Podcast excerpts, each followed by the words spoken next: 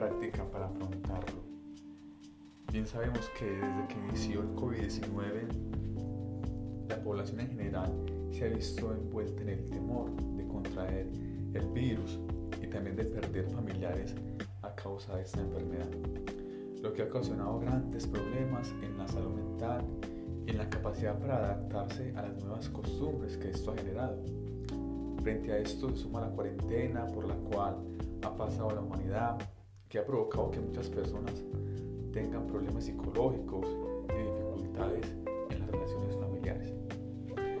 Para tener una idea más clara de lo que ha ocasionado esta pandemia, hay un doctor que se llama Reyes, el cual expone que los sentimientos que se experimentan con mayor frecuencia son ansiedad, preocupación o miedo en relación con el propio estado de salud y el de familiares,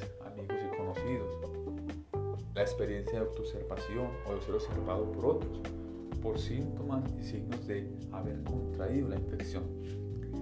El tiempo que está restando al trabajo por este proceso, con la consecuencia pérdida de ingresos y seguridad en el puesto de trabajo, así como las repercusiones familiares que esto conlleva la necesidad de prever el abastecimiento de alimentos, medicamentos, cuidados médicos otros beneficios necesarios, la preocupación por poder seguir cuidando a familiares, la incertidumbre o frustración por desconocer la duración de esta situación sin saber hasta cuándo, la soledad asociada con el sentimiento de haber sido excluido del mundo y sus seres queridos, un aislamiento total sin tener esas relaciones que constantemente mantenemos con nuestros amigos y familiares. El malestar o la rabia ante la posibilidad de ser contagiado por la negligencia de otros. Bien sabemos que muchas personas son responsables y no se cuidan ante esta situación. El aburrimiento y frustración por no estar conectado a la rutina habitual de la vida el deseo de beber alcohol o consumir sustancias de abuso para afrontar esta situación, los síntomas depresivos como desesperanza, cambios en el apetito o alteraciones del sueño. Frente a esos aspectos se suma el miedo que infunden los medios de comunicación y las redes sociales, donde transmiten información errónea o que por falta de claridad a la hora de comunicar el mensaje generan más temor y más miedo. Es importante resaltar que esta pandemia ha provocado en la mayoría de las personas depresión. Esto lo menciona claramente Huarcaya, donde dice que un estudio realizado en China en la fase inicial de la pandemia, 1.210 personas, en ella se descubrió que el 13% presentó síntomas depresivos leves el 12.2% síntomas moderados y el 4.3% síntomas graves. Se observaron mayores niveles de depresión en los varones, en personas sin educación, en personas con molestias físicas, escalofríos, mialgia, mareo, coriza y dolor de garganta. Y en personas que no confiaban en la habilidad de los médicos para diagnosticar una infección por COVID-19. Asimismo, se informaron menores niveles de depresión en las personas que se enteraron del incremento de pacientes recuperados y en las personas que siguieron las recomendaciones de salud pública. Por otro lado, también aparece el estrés, así lo menciona Warkaya, donde se realizó un estudio chino con 52.730 personas durante la fase inicial de esta pandemia y se descubrió que el 35% de los participantes experimentaron estrés psicológico, con niveles más altos en las mujeres. Además, las personas entre 18 y 30 años y los mayores de 60 años tuvieron niveles más altos de estrés psicológico. Así pues, eh, el COVID-19 ha afectado notoriamente la salud mental, por lo que se hace necesario un plan de intervención que permita afrontar esta situación de la mejor manera, reduciendo la ansiedad, la depresión y el estrés, que es lo que más ha experimentado la población como tal. Ahora hablemos de unas pautas, una guía práctica para afrontar esta situación del COVID, tanto para aquellas personas que se han contagiado, que están viviendo esta enfermedad, como para aquellas que tienen el temor de contagiarse, sienten esa, angustia y ese miedo de contraer este virus. Lo más importante es conocer las emociones que experimentan para así gestionarlas de manera correcta y así direccionarlas a la consecución de objetivos claros, que en este caso es mantener la serenidad y la calma. Eso es muy importante. Ser conscientes de lo que estamos sintiendo, de lo que estamos experimentando, para poder mantener la serenidad y la calma y de esta manera poder saber tomar las mejores decisiones. En este caso, asumir responsabilidades frente al autocuidado y al cuidado de los demás. Otro aspecto importante, aprender a dominar los pensamientos negativos, teniendo presente que estos conllevan acciones desagradables que causan dolor. Y cambiar estos pensamientos por actividades lúdicas y deportivas que permitan mantenerte distraído y a la vez tener un cambio de mentalidad. Porque a esta situación es importante no quedarnos pensando todo el tiempo sino mantener la mente ocupada, mantener la mente distraída en actividades deportivas que se puedan realizar, sea al aire libre, en su casa, en el lugar donde se encuentre.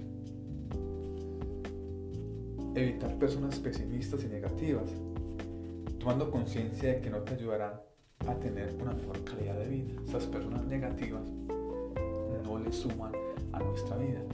Por el contrario, estas personas lo que hacen es causarnos más tristeza, nos causan dolor, porque sus comentarios, opiniones no nos van a ayudar a afrontar con una mejor actitud esta pandemia. Y lo más, y lo más importante es rodearte de personas positivas, cambiar esas personas negativas por personas positivas que siempre te acompañan, que siempre te apoyan te hacen mirar la realidad desde otra perspectiva. Comunicar oportunamente a personas de confianza sus emociones, ya que esto te permite disipar todo miedo, mostrar otras posibilidades para gestionarlas de manera efectiva. Tener personas con quien hablar, podernos desahogar y contar aquello que nos está incomodando, aquello que nos causa tristeza de esta manera vamos a gestionar esas emociones de una manera correcta, vamos a canalizar de una manera efectiva y así puede tener esa paz, esa tranquilidad en medio de la adversidad que se está viviendo. Realizar actividades que te ayuden a mantener un estado de ánimo sano, en los que se destaca el ejercicio físico, deporte al aire libre, el gimnasio, ir a trotar, caminar, nadar. También es importante escuchar esa música que te guste, leerse un buen libro, realizar crucigramas o sopa de letras. Todas esas actividades que acabo de mencionar ayudan demasiado para poder tener una mejor calidad de vida, para poder tener una mente tranquila, una mente que realmente ha disipado todo miedo, ha disipado toda angustia y ayuda a que nuestras emociones sean sanas, a que lo que estemos experimentando no nos afecte negativamente, sino que antes positivamente aumente nuestra salud, aumente nuestro estado de ánimo. Durante el afrontamiento de la enfermedad del COVID-19 es importante seguir las recomendaciones médicas y mantenerse en comunicación constante con el personal de la salud además de tener una buena higiene y alimentación y un buen descanso que permita una mejor recuperación. Es esencial para aquella persona que está contagiada aceptar y seguir al pie de la letra las recomendaciones médicas. Esto te va a permitir cuidarte a ti mismo y también la responsabilidad de cuidar a los otros, de cuidar su familia, a las personas que están cerca de ti, para que esta pandemia, este COVID-19, no siga afectando a aquellas personas que realmente se están cuidando de verdad. Durante la enfermedad es necesario mantener la calma, gestionando las emociones que siente, pueden ser en este caso miedo, tristeza, enojo, cambiar las actividades que te produzcan alegría, como ver televisión, hablar con tu mejor amigo o ver alguna película. Es importante que la persona que está en su casa, que está en aislamiento porque tiene el COVID, es fundamental la serenidad. Hacer un momento de, de pausa, de pensar que con tener pensamientos negativos, con desesperarse, no va a lograr nada. Antes va a empeorar la enfermedad. Entonces es necesario hacer actividades mantener la mente distraída, como lo decía anteriormente, en cosas productivas que te ayuden a manejar con optimismo, a manejar con confianza esta enfermedad. Otro aspecto relevante para afrontar el COVID-19 es la relajación, utilizando técnicas que te traigan paz a tu alma. Aquí podemos mencionar el yoga, ejercicios de meditación y de respiración. Para aquellas personas que son creyentes, que pertenecen a alguna religión, también se les recomienda la oración porque les va a ayudar a salir de la enfermedad con esperanza y optimismo. Es importante la interacción con las redes de apoyo para un seguimiento de la enfermedad donde se tenga presente el personal de la salud, la cual favorece de manera positiva a la recuperación del contagiado. Aquí resalto el apoyo psicológico que es necesario para las personas que tengan comprometida la salud mental para brindarle herramientas y técnicas efectivas que contribuyan Aquella persona que realmente tiene una depresión muy grande, que realmente no cree capaz de salir de esa enfermedad y tiene mucho temor, tiene mucha ansiedad, mucha preocupación, también es recomendable asistir al, psicólogo. No significa que eh, esté loco, que tenga un trastorno mental, no.